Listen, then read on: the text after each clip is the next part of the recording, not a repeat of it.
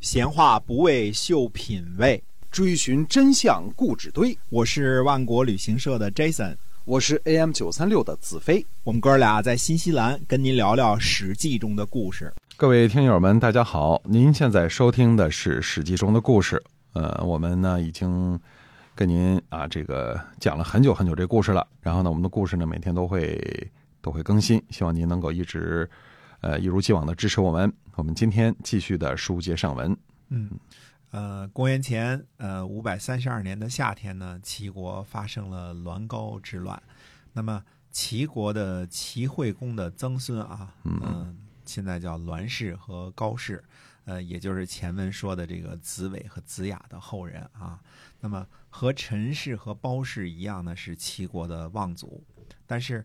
呃，栾师和高强啊，这是两位家督啊。这二人呢，嗯，非常的好酒。嗯，栾氏和高氏的势力呢，比陈氏和包氏的势力大，而且呢，嗯，不太喜欢陈氏和包氏，比较憎恶他们。嗯，呃，那有人呢就报告给陈恒子说呢，说这个栾氏和高氏啊，想要攻打陈包两家啊，也向这个包氏呢通通风报信了。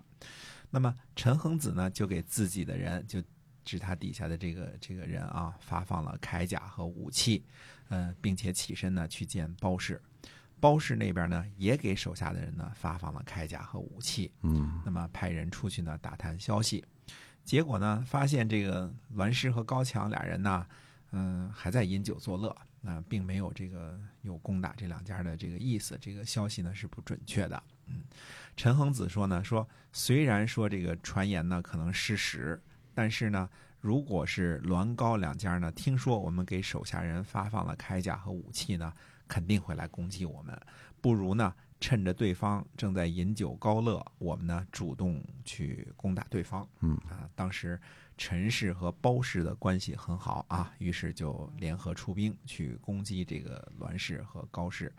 陈氏呢？啊，我们说过很多次了，就是原来陈公子完啊，这个跑去，呃，齐桓公那儿这个投靠的这个陈国陈国的这个大臣啊，他的后代。那么包氏呢，就是鲍叔牙的后代。包叔牙，嗯，世代为卿嘛，对吧？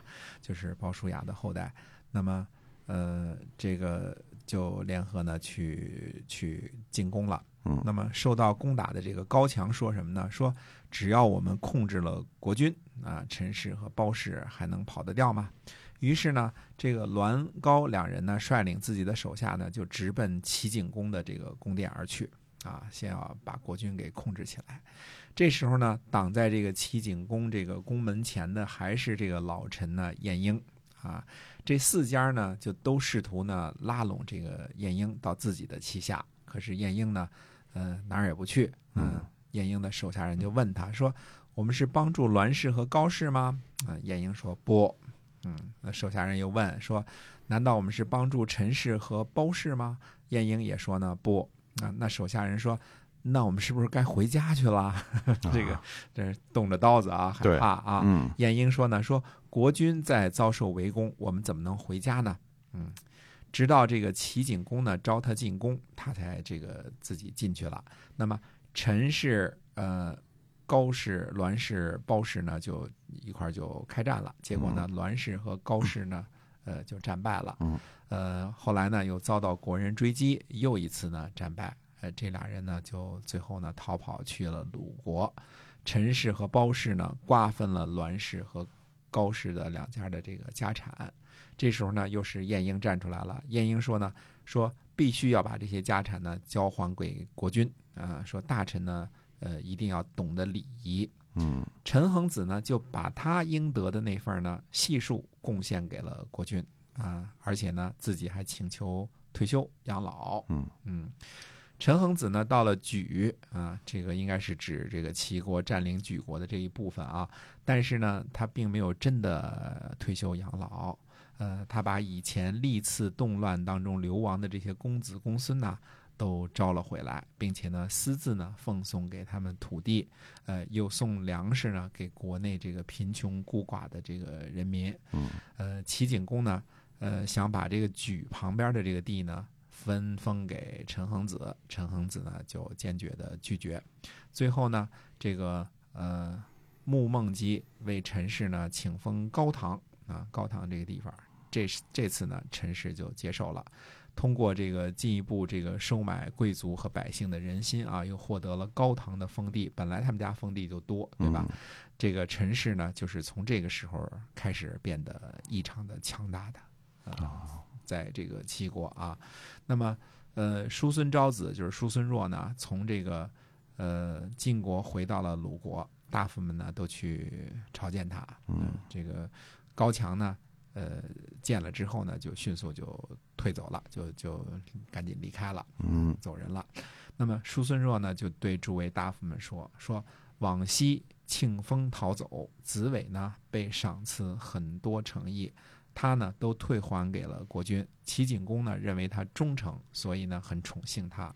他将死的时候啊，病倒在齐景公的宫里，齐景公呢亲自用车推着他送他回家。他的儿子呢不能继任。”所以才落到今天，逃亡来到鲁国，说忠诚啊是美好的德行，他的儿子呢不能继承，罪责极深。说做人做事哪里能够不谨慎呐？嗯，这是叔孙昭子这个这个劝诫其他的这个大臣啊，看看这个今天这个啊子伟的这个这个儿子的下场啊，自己流亡国外了，跑到我们鲁国来了啊，就是因为什么呀？因为不忠诚。哎，所以其他人要引以为戒啊！哎，嗯，对的。那么，呃，鲁国还有什么其他的事情呢？我们还是选择下回跟大家接着说。好，我们今天啊《史记》中的故事就先跟您聊到这儿，感谢您的收听，希望您下期我们再会，再会。